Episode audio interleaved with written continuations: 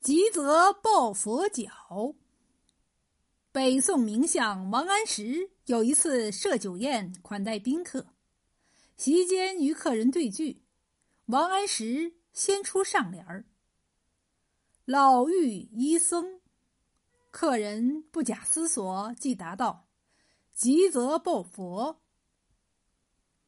我这个上联儿只需在前面加一个字，便成为一句古诗：“头老玉医僧。”客人随口答道：“我这个下联儿只要在句末加一个字，便成了一句俗语，急则抱佛脚。”